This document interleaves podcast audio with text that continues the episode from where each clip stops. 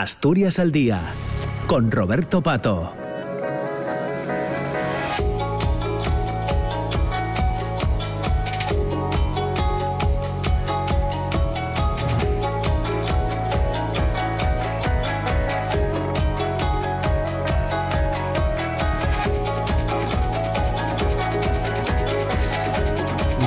10 de la mañana y 8 minutos. Estamos ya en la segunda parte de Asturias al Día, en la radio pública, en RPA. Ya les decía al inicio del programa a las 9 que en esta segunda parte queríamos eh, hablar de Caja de Resistencia, una iniciativa que pone en marcha el Ayuntamiento de Mieres con el objetivo de impulsar la solidaridad, garantizar la libertad y apoyar a, las trabajadoras y trabajadores de la cultura que sufren la censura por el autoritarismo cultural de algunos gobiernos. Una iniciativa que arranca en Mieres este fin de semana, el sábado 30, sábado, el próximo sábado, con la lectura dramatizada de Muero por porque no muero de Paco Becerra, que hoy va a compartir espacio además con nosotros eh, con la concejala de Cultura del Ayuntamiento de Mieres, con Rocío Antela.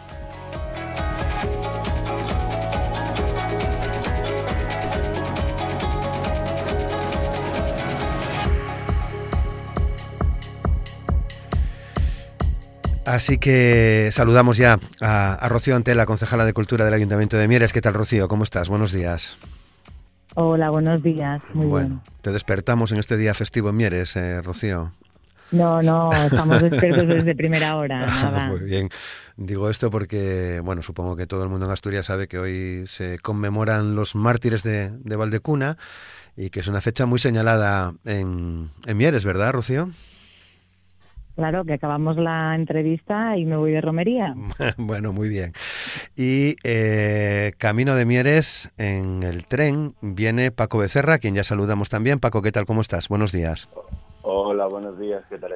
Muy bien, pues con ganas de charlar contigo y con Rocío a propósito de esta, de esta iniciativa, eh, Caja de Resistencia. Si me permites, Paco, voy a pedirle a Rocío que nos la, que nos la explique para, para que todos los oyentes de la radio pública sepan de qué vamos a hablar, eh, que es una iniciativa nueva que forma parte de la programación cultural del Ayuntamiento de Mieres y que Rocío arranca el sábado, el próximo sábado día, día 30, ¿verdad?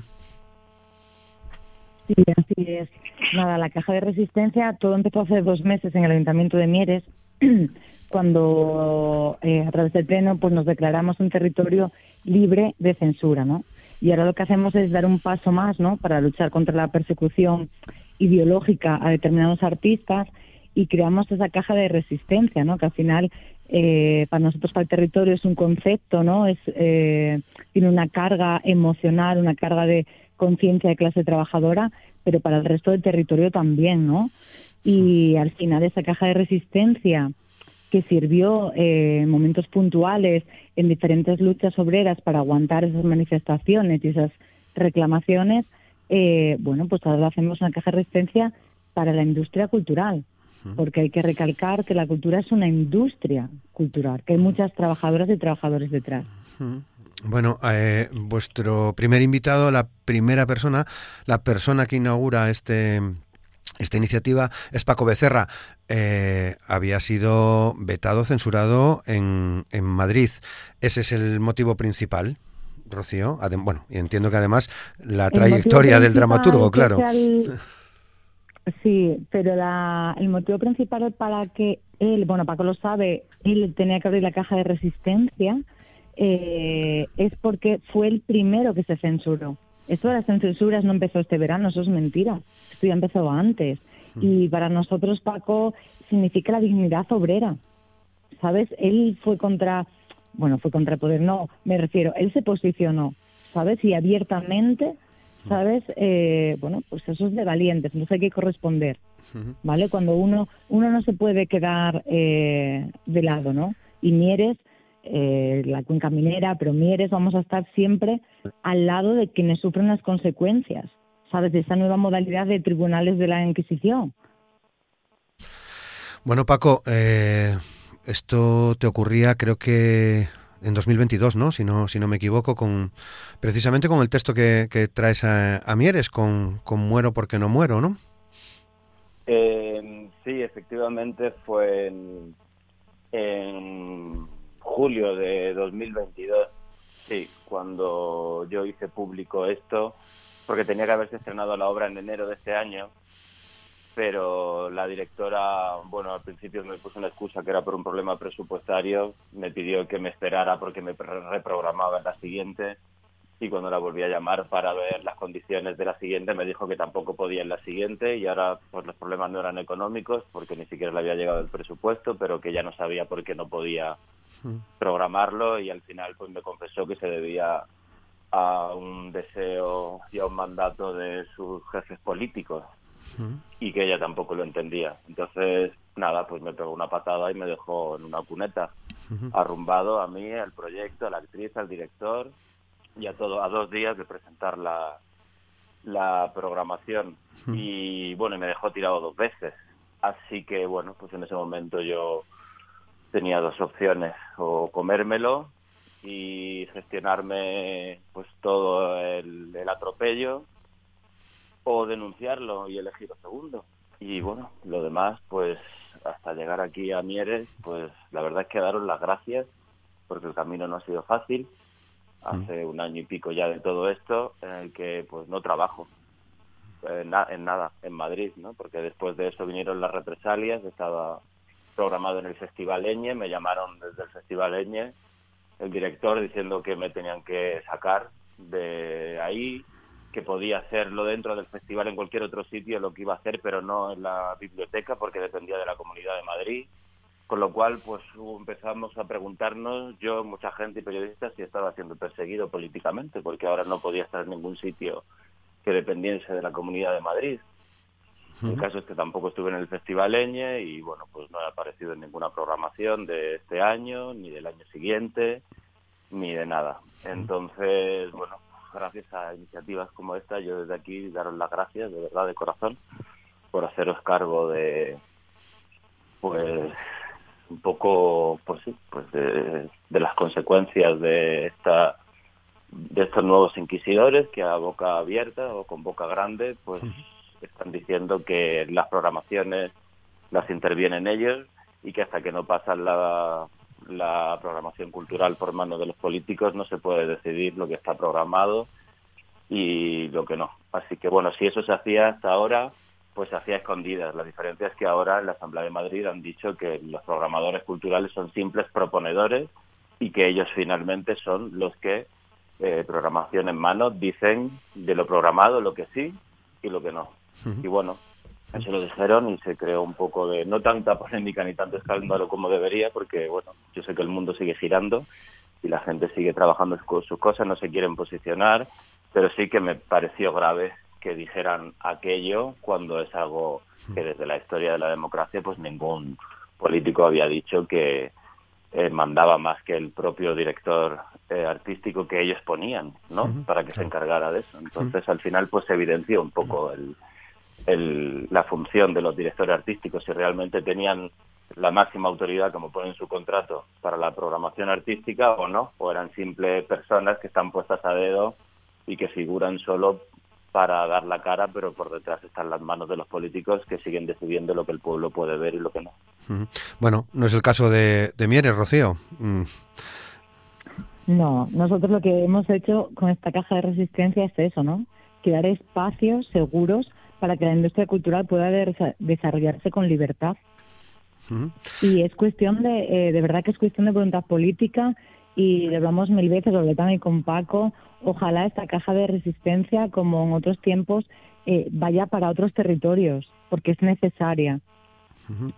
Eh, Paco, todo esto empezó por, por, un texto tuyo, por un, por un trabajo, eh, Muero porque no muero, eh, en el que, mm, bueno, planteas a Teresa de Jesús en nuestra época, ¿no? Un, un, viaje de Teresa de Jesús a nuestra, a nuestra época. ¿Qué hay de peligroso en, en esta creación? bueno, el peligro es en mi, a ver, bajo mi punto de vista no es nada peligrosa, es todo lo contrario, es conveniente, pero lo que para unos es conveniente, para otros es peligroso. Mm. Y para ciertas políticas, pues hacer a la gente reflexionar y que se hagan preguntas sobre el sentido de su propia existencia o obras que señalan al poder. Lo que pasa que es que la propia Teresa señaló al poder en su día. Ella dividió la iglesia porque al entrar se dio cuenta que los conventos eran colegios mayores de niñas, de donde estaban las niñas más ricas, las niñas fijas de Castilla. Y ella dijo, ¿esto qué es? Y que según el dinero que tenías, tenías una habitación mejor y sus criadas estaban dentro, incluso podían salir para seguir teniendo relaciones con los novios que tenían un día a la semana y lo tenían que hacer obligadas por la Madre Superiora a cambio de una dote porque por eso se mantenía el convento. Y entonces ahí es cuando Santa Teresa, bueno, Teresa en ese momento que no era santa, vio que todo, que todo aquello era un escaparate y que había una corrupción dentro y que aquello era una empresa y que aquello de monjas y de recogimiento nada, ¿no? Y entonces ella pues fue contra a quitarle los privilegios a todas aquellas personas que no lo merecían. Entonces ella fue una mosca cojonera para la iglesia, de hecho las propias monjas pidieron el ingreso en la cárcel de ella, se atrincheraron para que la echaran porque ella era un peligro, claro, para la gente que estaba allí eh, pues en misa rezando y con el mazo dando, ¿no? Quiero decir, aprovechándose de los privilegios de algo, pero luego no, no dando, no dando, o sea, no eh, no haciendo práctica de aquello que defendían. Decían una cosa y hacían otra. Bueno, la hipocresía esta de la que hablamos siempre y de la doble moral. Así que, bueno, lo que pasa que es que esta gente de Vox y del PP yo creo que es que no han leído a Teresa. Esto es lo que pasa. Entonces a ellos le ha llegado una Teresa eh, pues completamente deformada y reescrita por las manos del fascismo, ¿no? Porque Franco se quedó con su mano hasta que murió, la mano murió en la mesita de noche, o sea, la mano se quedó en la mesita de noche del Hospital de la Paz donde murió Franco, le hicieron eh, patrona de la sección femenina cuando ella se metió en el convento para no casarse con un hombre, es que ella dijo monja ni muerta. Pues que estos se creen que yo he dicho lo de monja ni muerta, y eso está escrito por ella en su autobiografía, monja ni muerta, y antes muerta que casada con un hombre. Entonces esta cosa de ella en contra del matrimonio no es mío, es de la propia Teresa.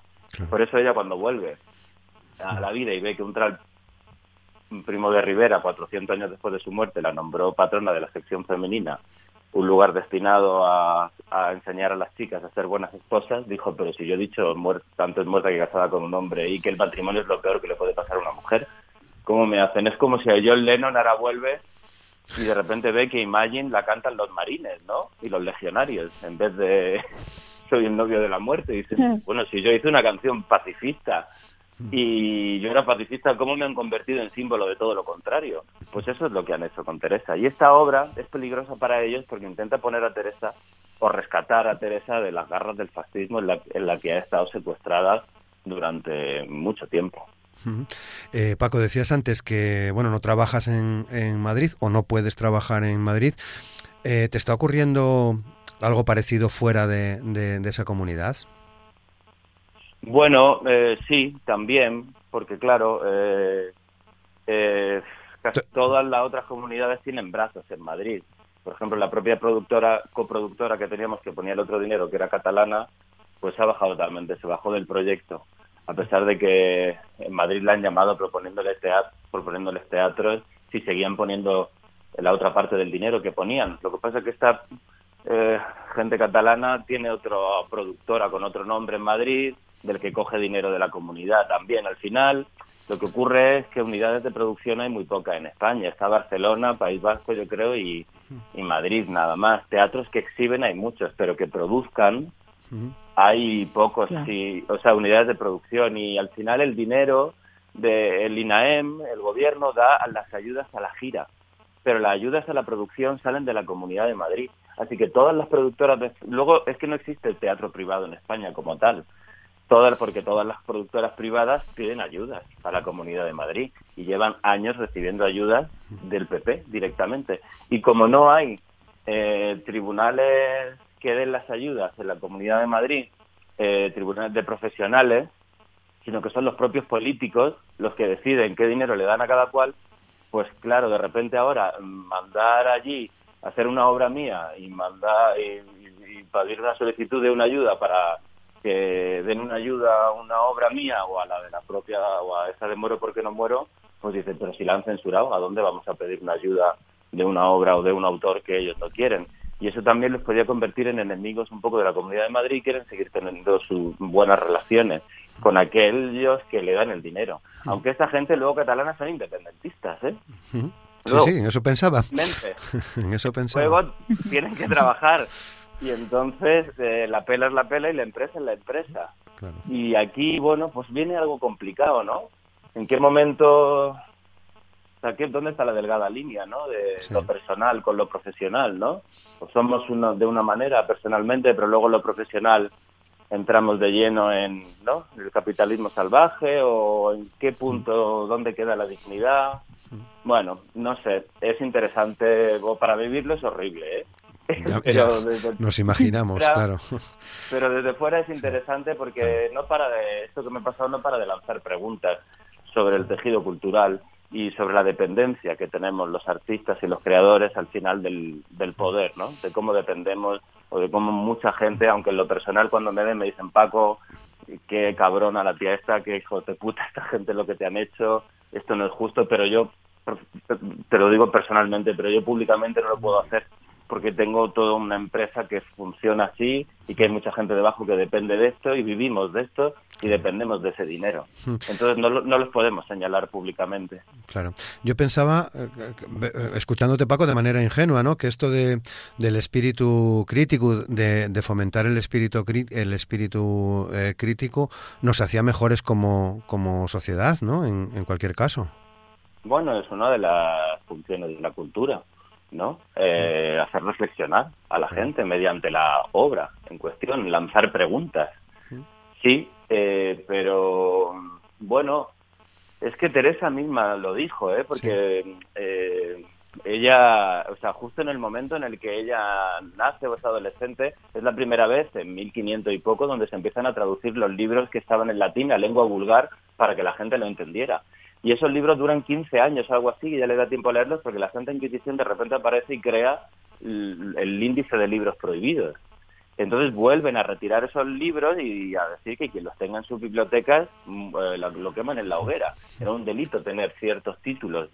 Eh, ¿por, ¿Para qué? Para que la gente no supiera lo que está, o sea, solo podían leer los religiosos, o sea, la cultura estaba destinada a una élite, que eran los religiosos que sabían hablar, sabían hablar en latín.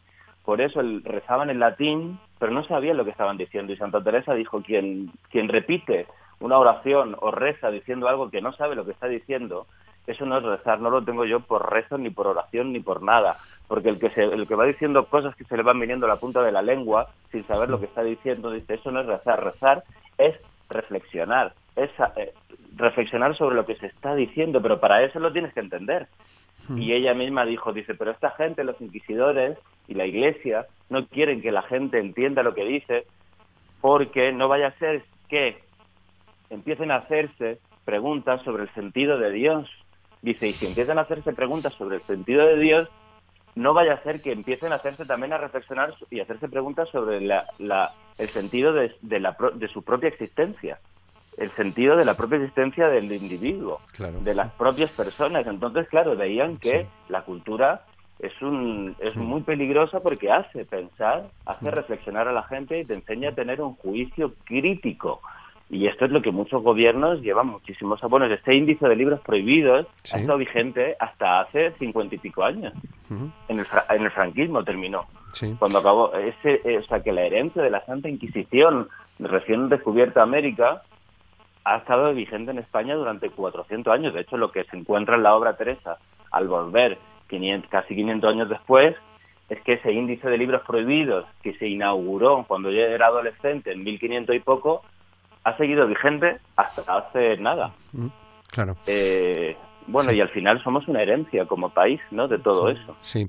Eh, nos quedan un par de minutos. Eh, Rocío, mm, ¿cómo habéis preparado la visita de Paco Becerra? Eh, hay varios encuentros, creo, ¿no? Con, con la gente que está interesada. Bueno, pues llegan, eh, bueno, Paco llega hoy, hay compañeros que también llegan hoy y el resto llegarán mañana.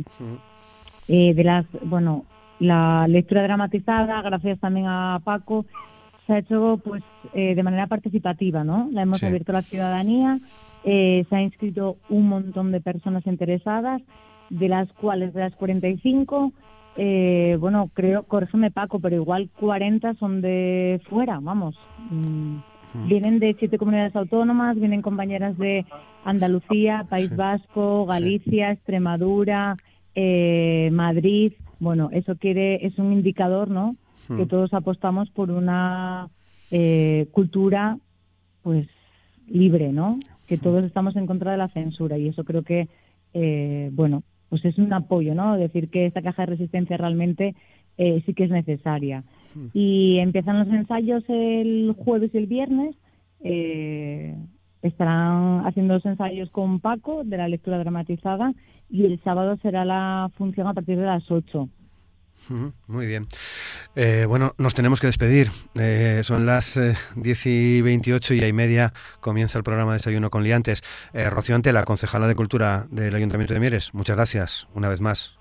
Muchas gracias a ti, Roberto. Muchas gracias. Y Paco Becerra, muchas gracias también por contarnos esta historia. Que vaya bien, Paco. A vosotros por interesaros y por llamarnos. Muchísimas gracias. Que vaya bien, que vaya bien. Pues con esto nos, nos despedimos. Eh, mañana tenemos eh, a las 9 eh, tertulia política con representantes del Partido Socialista, de Izquierda Unida, del Partido Popular y vamos a, a comenzar como cada día a las 9 de la mañana en la radio pública asturiana, en RPA, el programa Asturias al Día. Ahora en cuestión de segundos llega Desayuno con Liantes. Así que les deseamos un feliz día. Hasta mañana. Muchas gracias.